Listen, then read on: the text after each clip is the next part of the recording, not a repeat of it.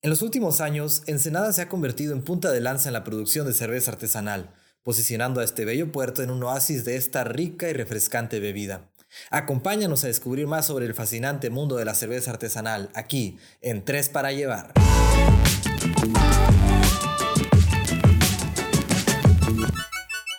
¿Qué tal amigos? ¿Qué tal amigos de Tres para Llevar? Amigos molcajetes, ¿cómo están? ¿Cómo la están pasando ahorita ya a finales de junio, principios de julio? Ya llegó el verano aquí a, la ciudad de Ensenada y si nos están sintonizando en otras partes de México, pues seguramente también están viviendo un clima eh, que podríamos decir caluroso, ¿no? Aunque bueno, nunca se sabe aquí con esto de todos los cambios que, que esta época nos ha tocado afrontar.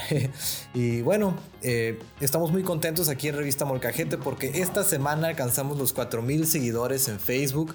Muchas gracias a todos ustedes, gracias por seguirnos, gracias por eh, darnos apoyo y estar pendientes pues de todos nuestros contenidos.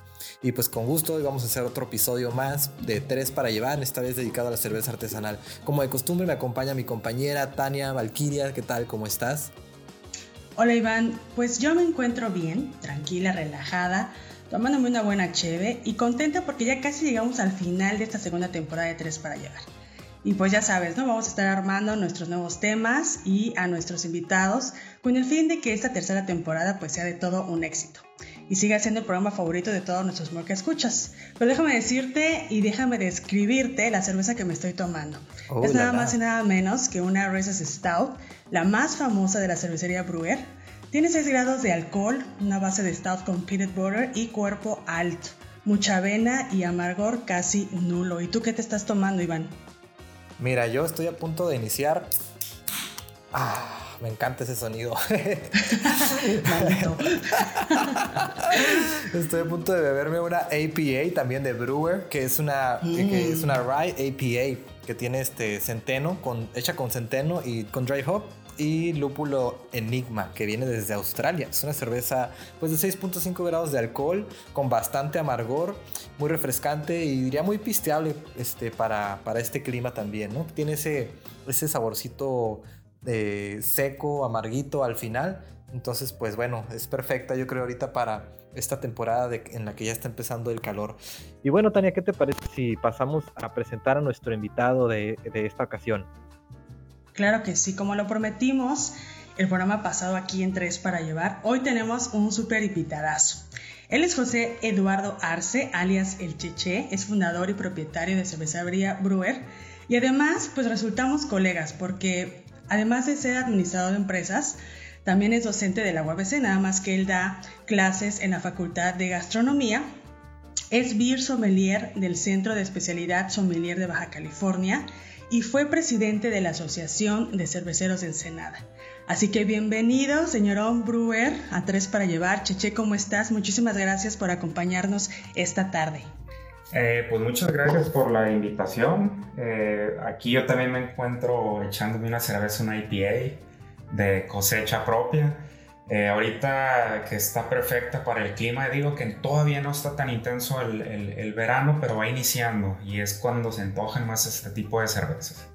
Y aquí estamos muy bien, este, afortunadamente con, con salud, con buena salud y pues con muchas ganas de seguir promoviendo lo que es la cultura cervecera aquí en nuestra ciudad y todo México. Excelente, ¿no? Pues ahora sí que salud, ¿no? Vamos a empezar a, disfrutar, a disfrutar para platicar más sabroso, ¿no? Y bueno, este Cheche, el famoso Cheche, ¿por qué no nos platicas un poquito de cómo fue que tú iniciaste en este mundo de la cerveza? O sea, quienes ya hemos estado un poquito o, mucho en contacto con el sector cervecero artesanal de aquí en Ensenada, pues sabemos que, tú eres uno de los pioneros de este movimiento aquí en la ciudad, ¿no? Pero quizás pues hay mucha gente que todavía no, no sabe quién es Cheche. Entonces, ¿por qué nos platicas un poquito de cómo tú, tú iniciaste así? Eh, tengo entendido cocinando con tus amigos, ¿no? Sí, es correcto. Eh, pues primeramente vale la pena eh, comentar eh, la verdad de cómo, o más bien los inicios, cómo es que arrancamos, cómo es que surge el interés por esta, por esta bebida y realmente ya todo, pues tradicionalmente nos juntábamos un grupo de amigos a tomar cerveza, ¿no? Fines de semana, a platicar todo lo, lo que había acontecido en la semana. Y en una de estas reuniones, uno de mis amigos lleva una cerveza que jamás habíamos probado, nunca habíamos escuchado, pues realmente aquí en Ensenada, en México, pues a cualquier lado que ibas a comprar cerveza solo existían marcas eh, comerciales, ¿no? De estas dos grandes compañías eh, cerveceras mexicanas y era realmente lo único que, que conocíamos en este momento. Entonces, este, uno de mis amigos consigue esta cerveza en, Estados Unidos, en San Diego, y a la hora que la probamos, pues es algo que eh, nunca nos imaginábamos que, que, tuviera un sabor. Este sabor era muy amargo en ese momento porque no conocíamos eh, más. Eh, era una cerveza de Sierra Nevada, una Pale Ale, que sí, en su momento extremadamente amarga para nosotros, pero traía unos aromas y sabores muy agradables. Entonces, en mi caso, y prácticamente igual que, el grupo de amigos eh, que nos seguimos reuniendo todavía, pues fue de nuestro agrado. Entonces, de ahí, de cuando probamos esa cerveza, nos dimos la tarea de empezar a conseguir eh, cada vez que viajábamos a, Estados Unidos, pues conseguir cervezas que nunca hayamos, hayamos probado, ¿no? Entonces, sí, y realmente ahí es donde empieza el interés eh, por conocer más estilos de cerveza, eh, cervezas producidas en otras partes del mundo. Y, y, así empieza realmente, ¿no? Pasaron dos, tres años aproximadamente y en el 2009 más o menos es cuando empiezo a, a, conseguir libros, a ver cómo es que se elabora la cerveza, ¿no? Surge la, y yo le digo la brillante pregunta de cómo se elabora la cerveza. Entonces ya es cuando empiezo, en, aquel entonces no había cursos como los hay hoy en día, eh, difícilmente conseguías contenido eh, en, traducido al español. Eh, afortunadamente pues sí domino lo que es el inglés y ahí es donde empiezo a adquirir libros y aprender el proceso en inglés, estilos de cerveza, cervezas del mundo. Y pues llega el momento en, en, en creo conocer en teoría lo que es el proceso, pero jamás lo había llevado a cabo, nunca lo había hecho práctica. Eh, y fue por el 2009 más o menos, eh, a finales creo que el 2009, cuando adquiero un equipo casero, un equipo muy pequeño que en la estufa ahí de, mi departamento, con una olla que ya tenía, empecé a hacer mis primeros experimentos, mis primeros fermentos, ¿no? Y pues es una cantidad este, pequeña eh, de los 20 litros intencio, o sea, que buscábamos lograr, pues obviamente nos salían 14 litros, 15 litros, porque no dominábamos el tema, no dominábamos técnicas para poder lograr sacar el mayor provecho, o sea, mayor volumen de cerveza, pero así es como realmente iniciamos.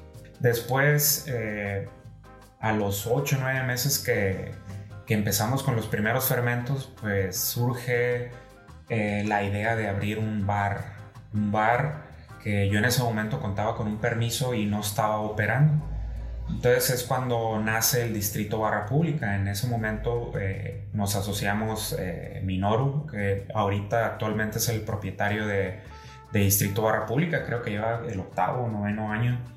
Eh, y sigue operando y pues yo me enfoco a, en ese, a mi trabajo, ¿no? Yo, yo antes de la cerveza pues tenía un trabajo algo absorbente, algo que como yo lo decía pues era mi ingreso eh, principal, el tema de la cerveza todavía en ese momento era como que un hobby, eh, más hobby que negocio eh, en ese momento, ¿no? Entonces con yo decido mejor me dedico a mi ingreso estable y empiezo a educarme en cuestión de la cerveza y es cuando empiezo a tomar este tipo de, bueno, las capacitaciones como la BJCP, Cicerón, y empezar a adentrarme más en dominar en la elaboración de la cerveza.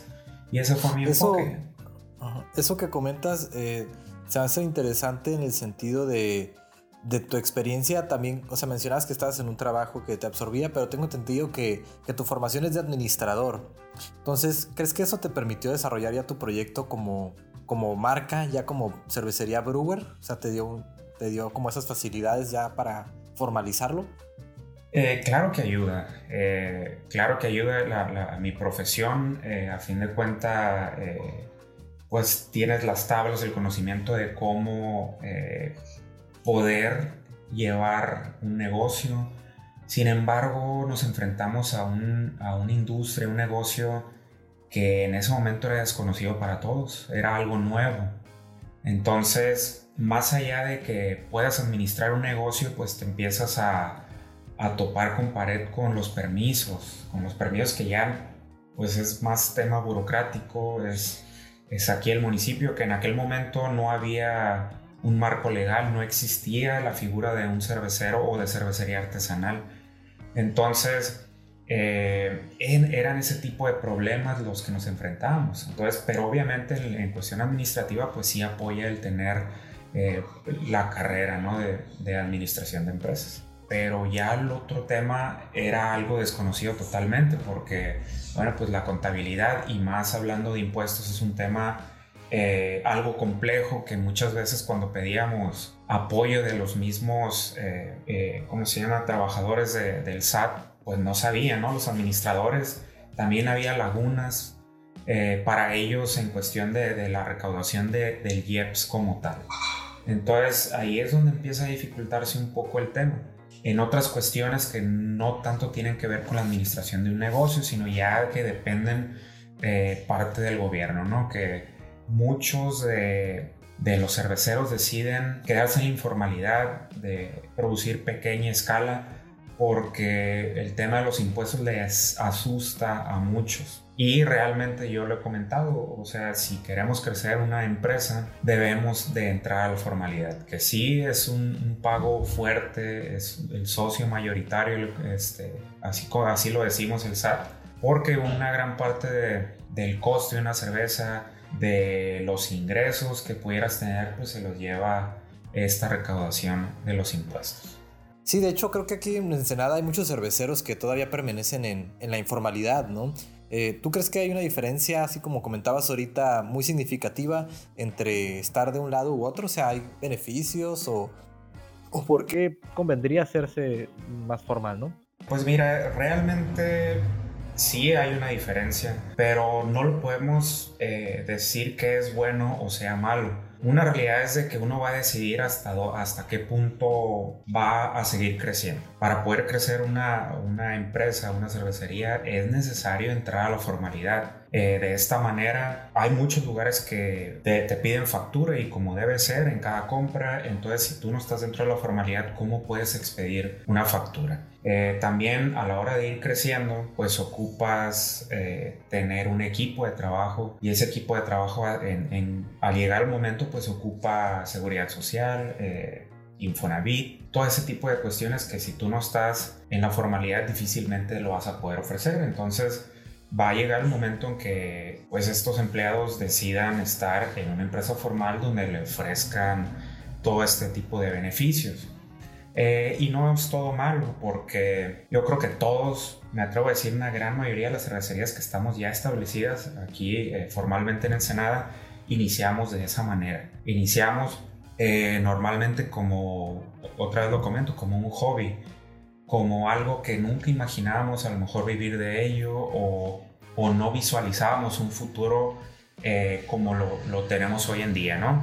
Entonces sí eh, es bueno hasta cierto punto, pero también eh, es necesario el entender que va a llegar un punto en que o lo haces o, no debes de hacerlo.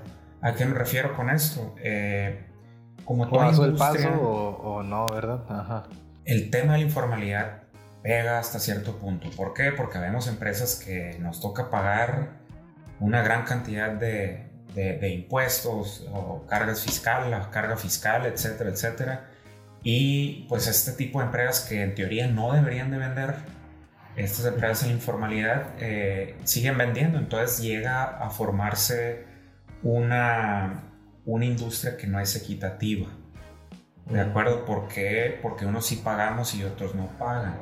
Entonces, o sea, si hay un debate pero realmente yo pienso que no, no es malo ni bueno, siempre, simplemente... Eh, es un proceso, ¿no? Exacto, o sea, y ya cada quien decidirá hasta dónde lleva su, negocio, pero creo que sí es necesario hasta cierto punto tratar de, de entrar a la formalidad para que esto pueda florecer. Te lo digo porque cuando estábamos buscando la aprobación de, de los permisos de nueva creación para los microcerveceros, eh, llegamos como 30 eh, personas, todos con dueños de una cervecería. Sin embargo, cuando nos piden el tema, bueno, ¿y cuántos empleos están generando? Eh, ¿Cuántos están en la situación fiscal como cerveceros? Ah, caray, pues en lugar de 30 ya éramos como 8 o 10 en ese momento. Entonces, como el gobierno dice, pues cómo quieren que los apoye si ustedes no están cumpliendo ni siquiera la parte que les toca de entrar a la formalidad. Oye, Cheche, y debido a toda tu experiencia, en tu opinión, ¿cómo surge toda esta tendencia de la cultura eh, cervecera artesanal en este bello puerto? ¿A qué crees que se debe el éxito de este sector? Un inicio creo que nos ayuda mucho el estar aquí tan cerca de, la frontera de Estados Unidos. Eh, Recordemos que San Diego, California, es considerada la capital mundial de la cerveza artesanal. Eh, realmente Estados Unidos le tardó más de 30 años posicionarse en, el mundo de la cerveza artesanal, lo que ya es ahorita muy avanzados y, creo que nosotros al estar tan cerca de la frontera, al tener la posibilidad de viajar a Estados Unidos y empezar a probar esas cervezas eh, excelentes que producen varias cervecerías, eh, hablando de San Diego, eh, empezamos nosotros a tratar de replicar esos, esos perfiles, esos sabores, y luego empezamos a, a involucrarnos un poco más estudiando y eh, haciendo amistad con los cerveceros de Estados Unidos, ¿no? Entonces llega un momento en que ellos, ah, como que México está haciendo cerveza, qué interesante, nos gustaría ir a conocer y cerveceros con mucha experiencia vienen y nos daban pláticas, talleres eh, de técnicas nuevas y ahí es donde empezamos a desarrollar eh, nosotros ese tipo de cervezas, ¿no? Que, hoy en día nos han destacado nosotros como ciudad a nivel nacional, ¿no? Y son como ocho años consecutivos logrando año tras año tras año mejores cervecerías, mejores cervezas, e infinidad de premios eh, que se llevan las cervecerías aquí de, de, Ensenada, ¿no? Entonces, no es casualidad, es, esto es un conjunto de, de cuestiones que, que, se alinearon. Eh, otra también es el, el empeño, el, el, trabajo, la pasión que se le dedica a, pues a, a, esta, a esta industria, ¿no? Al elaborar buena cerveza. Y creo que va por, vamos por muchos años más a desarrollar más la cultura aquí en, en, nuestra ciudad, ¿no? Algo que como ciudad ya estamos en el mapa a nivel nacional e internacional, pues es el tema del vino, ¿no? las, las rutas, eh, Valle Guadalupe, la antigua ruta del vino. Eh, y esto también la gastronomía, ¿no? Tan, tan interesante que se vive aquí en, en nuestra ciudad eh, montañas, desiertos, sierras, o sea, tenemos todo y luego ofrecemos un producto más, que es uno de los productos más consumidos a nivel mundial, que es la cerveza, pues ahora sí podemos decir que Ensenada lo tiene todo, ¿no? Así es. Entonces, ¿tú crees que lo que distingue la cerveza artesanal de San Diego a la de Baja California es precisamente eso, que ellos tienen más experiencia, más tiempo haciéndola? Eh, sí, o sea, podemos decir eh, ese tipo de cuestión. Tienen experiencia, tienen técnicas, pero hoy a la fecha muchas cervecerías aquí locales, eh, tanto de Baja California como de Ensenada, de todo el estado de Ensenada, ya estamos peleando también por, por la buena calidad y nos podemos comparar fácilmente con cervecerías de, de Estados Unidos. Algo que pudiéramos diferenciar una y entre otra es que la, la gastronomía, los ingredientes, eh, todo lo que tenemos acá en México nos ayuda eh, a hacer propuestas diferentes a que muchas veces en Estados Unidos no se atreven. Oye, fíjate, el otro día leía un reportaje eh, de esta guía de la industria cervecera independiente, en el que mencionaban que actualmente hay casi mil cervecerías independientes en México. Vi el número y dije, wow, se me hizo impresionante, ¿no? Y también venían unas estadísticas bien interesantes que mencionaban que Del 2011 al 2018 ha habido un crecimiento de esta industria en México increíble, ¿no? Tanto en producción como en generación de empleos. Eh, que va muy relacionado yo creo con lo que mencionabas de la cuestión de formalizarse y, y, también pues esta parte que comentaba Tania de la cultura cervecera, ¿no? Y que la misma gente cada vez va arraigando un poquito más esta, esta cultura de la cerveza no comercial, ¿no? Eh, ¿Tú crees que esta fiebre de la cerveza artesanal tiene para rato? O sea, ¿crees que es algo que va despegando o, y que tiene como que posibilidades de extenderse? ¿O cómo ves tú esta parte de la cultura cervecera, ¿no? ¿Crees que la gente ya, ya le agarró la onda? Pues mira, eh, definitivamente va en crecimiento. Eh, es algo que, a pesar de que ya tiene 10 años, eh, siento que apenas va, va, tomando un poder muy importante en cuestión de constancia, de calidad. Y yo, yo creo que sí hay para, para mucho más. Aquí el, el tema es, sí comenta esta, la revista, ¿no? Por datos eh, de, puras empresas formales que hacen cerveza.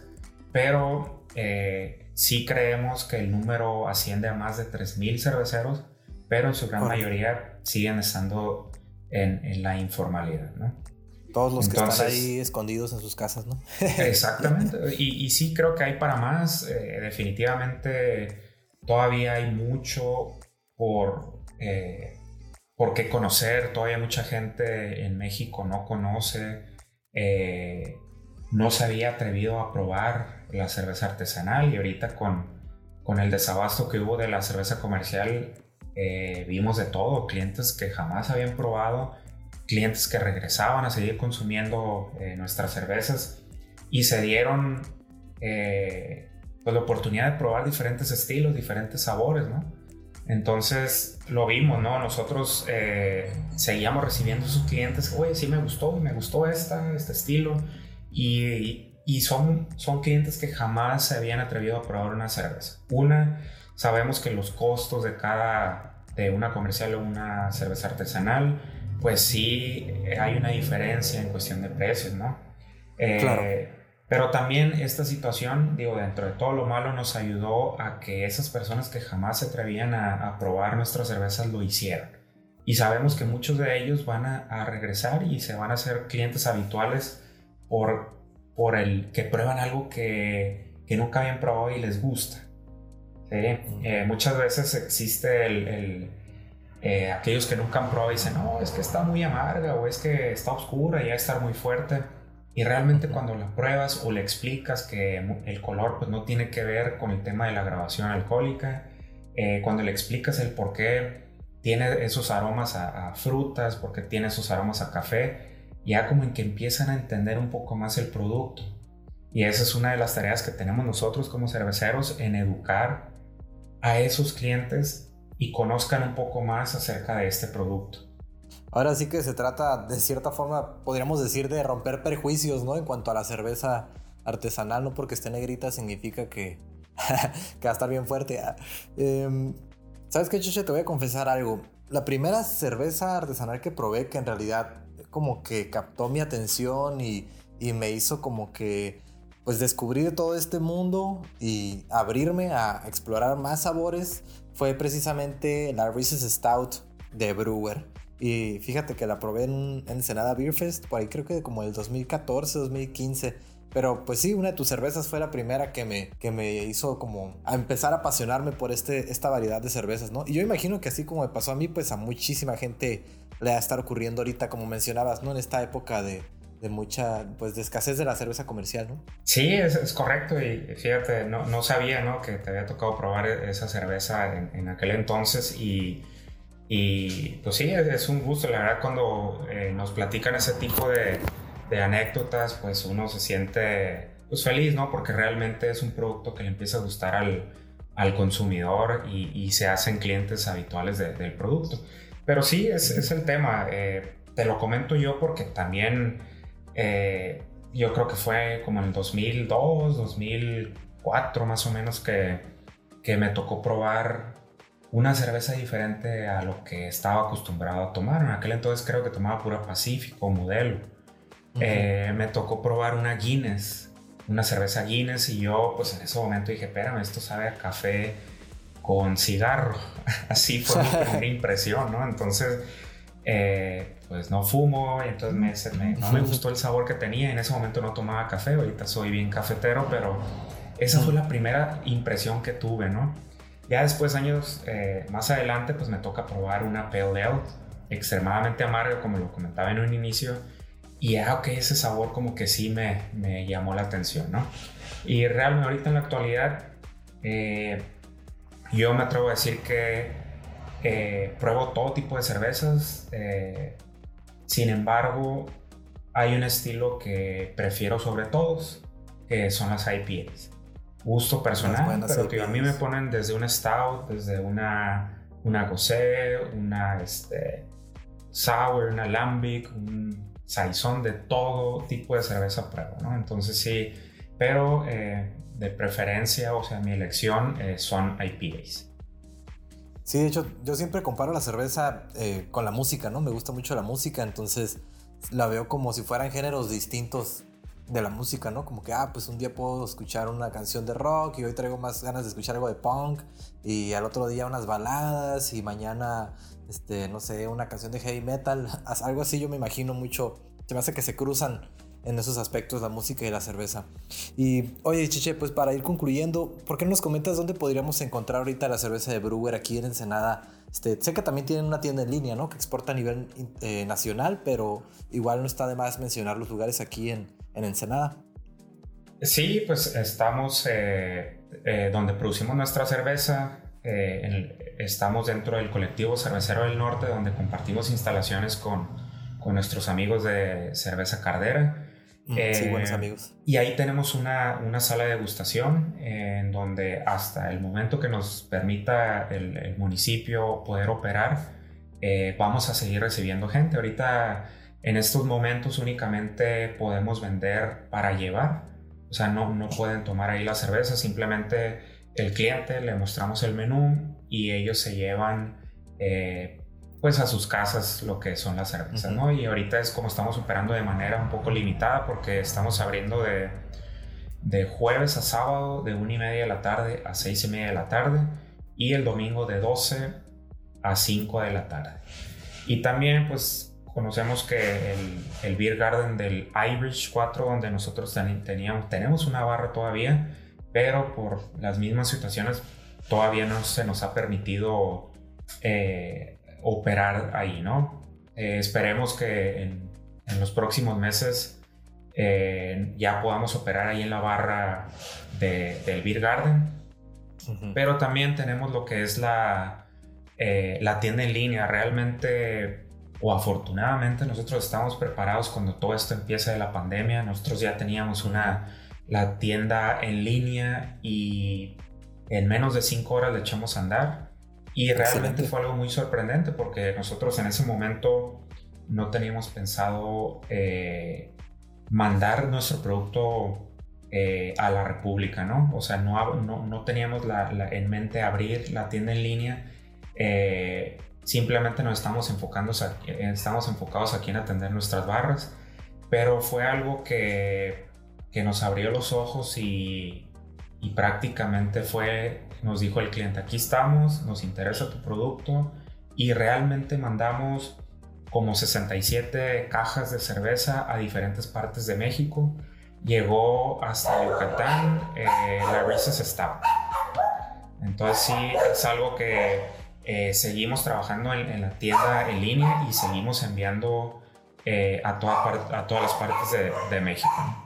Lo importante de, de, la formalidad, ¿no? O sea, es ese punto de, la comercialización, pues, ¿no? Como lo mencionabas. Oye, tengo entendido que también tienen tu, su cerveza en Birrería El Cora, ¿verdad? Aquí en la sucursal de Avenida México. Sí, es, correcto. Ahí nuestro amigo César, eh, pues es cliente de nosotros, ahí el colectivo, un cliente habitual cuando estábamos operando, recibiendo a nuestros clientes ahí en la sala de degustación. Y pues llega un momento en el que, oye, ¿por qué no nos llevan cerveza? Y pues adelante, realmente un platillo tan mexicano como es este, la birria y tan sabroso como, la, como está ahí en el, en, en el Cora, pues estar con nuestro producto es algo muy interesante porque veíamos personas que obviamente llegaban y pedían una tecate, pues ya encontraban tomándose una Edison, ¿no? Una, una cerveza de nosotros o una ensenada Sunset que va perfectamente con, este, con, con este tipo de alimentos, ¿no? Entonces sí, la verdad que eh, vimos, eh, César pues nos abrió las puertas en, en un restaurante que prácticamente únicamente, bueno, trabajaba con, con la cerveza eh, comercial. Comercial, ¿no? Sí, de hecho, fíjate que hace como una semana eh, pasé ahí y vi que tenían tu cerveza, entonces pedí una, una ensenada, ¿cómo se llama? Ensenada Summer. Ensenada Sunset. Ajá. y un queso taco de birria también y se me hizo que hacían un maridaje ahí bastante interesante. Y la cerveza esta que hoy acabamos de, disfrutar también, la APA, que tengo entendido que acabas de sacar, la verdad está muy buena. Yo se la recomiendo a, todos los que nos estén escuchando. Oh, no, muchas gracias. Y, y, sí, realmente esta cerveza la lanzamos el 21 de junio, al inicio de verano, y una lata, ¿no? Entonces, eh, esta, esta lata contratamos los servicios de, de una empresa de Tijuana que ellos compraron la máquina eh, enlatadora, la máquina profesional para enlatar. Entonces eso es un tema eh, muy importante porque nos va a ayudar a nosotros los cerveceros a empacar un producto y se conserve de mejor manera. Eh, realmente esta maquinaria llega a ser muy, muy costosa. Entonces uno como, como productor de cerveza dice, bueno, pues mejor ahorita me enfoco a, a, comprar fermentadores, a, insumos y pues la enlatadora a lo mejor en un futuro, ¿no? Porque sí llega a ser muy costosa. Entonces ellos le apostaron al tema de invertir en esta máquina y pues para nosotros es un servicio que nos cayó de perlas porque podemos ofrecer un producto mucho más fresco en lata y con el empaque de manera profesional. Porque sí, eh, hay máquinas eh, manuales eh, que todavía al inicio empezábamos a usar, pero las partes por millón de oxígeno disuelto en, en esas latas, al hacerlo de manera manual, eh, pues el producto se empieza a deteriorar más rápido. Y ya con esta máquina profesional, pues sí, nos ayuda bastantito a, a seguir creciendo nosotros. Órale, no, pues súper bien. Pues muchísimas gracias por estar con nosotros, Cheche. La verdad es que siempre es un honor tenerte pues aquí en Tres para Llevar para que nos expliques con toda, con toda tu experiencia y esperemos que pues vuelvas a acompañarnos otro día. Eh, no sé si tengas otra cosa que añadir, Iván. Pues nada, nada más agradecer de nuevo a Cheche por acompañarnos y esperemos que la audiencia de Tres para Llevar, pues después de escuchar este, este podcast se anime a expandir su paladar, ¿no? A probar nuevos sabores y, ¿por qué no? Este, aventurarse también a, a hacer cerveza en casa, ¿no? Así como muchos cerveceros que ahorita ya tienen su cervecería independiente, formalizada, etcétera, empezaron de forma casera pues ellos también ahorita creo que es un muy buen momento, ¿no? O sea, viene el veranito, eh, pues las autoridades nos dicen que nos quedemos en casa, entonces, pues si vamos a estar en casa, ¿por qué no ponernos a cocinar unas cervezas para nosotros mismos, ¿no? O para la familia, qué sé yo. Y pues nada, muchas gracias, chef. No, no, pues muy, gracias a ustedes por la, por la invitación y sí, realmente eh, pues se extiende la invitación a, todos los que nos escuchan eh, de que se animen a probar si no han probado y que no se casen con un solo estilo o con una sola marca, sino exploren y empiecen a buscar eh, sabores eh, hasta que ustedes definan cuál es el gusto eh, personal ¿no? que, que, puedan encontrar en un estilo de cerveza. Pues muchísimas gracias por la invitación y hay que seguir promoviendo esta cultura cervecera. Y pues bueno, con esto llegamos a una conclusión más de Tres para Llevar. Este, Tania, no sé si quieres compartirnos cuál va a ser el siguiente tema de, de Tres para Llevar. Claro que sí, Iván, pues tendremos a Jaime Basúa, quien es propietario de Shawi, para conversar sobre fermentos y conservas, así que no se lo pueden perder porque va a estar muy interesante. Y no, y luego ese Jaime es un apasionadísimo de ese tipo de, de, áreas de la gastronomía, ¿no? Es como un alquimista en la cocina, siempre lo describo. Y bueno, pues muchas gracias a todos por, por, escucharnos. Ya saben que les agradecemos inmensamente que nos estén siguiendo en nuestras redes sociales, que nos sigan en Spotify, que se suscriban a nuestro canal de YouTube, pues para que cada vez que salga un episodio nuevo les esté llegando ahí un recordatorio, ¿no? una pequeña notificación. Y de nuevo, como siempre, los invitamos a enviarnos sus comentarios, ya sea en audio o en texto, a que nos digan qué les pareció el podcast. Para nosotros es muy importante saber y conocer qué es lo que ustedes piensan de lo que estamos haciendo, si les gusta, si ya no invitamos nunca más a Chiché, ah, o si lo volvemos a invitar, este, pues todo esto, ¿no? Que ustedes... Que saque la chévere, van a decir. Yo creo que eso Más bien. Que invite un barril. ¿ah? y pues bueno, este, esperamos recibir sus opiniones pues para seguir creciendo también nosotros, ¿no? Muchas gracias a todos. Esto fue Tres para llevar. Chao.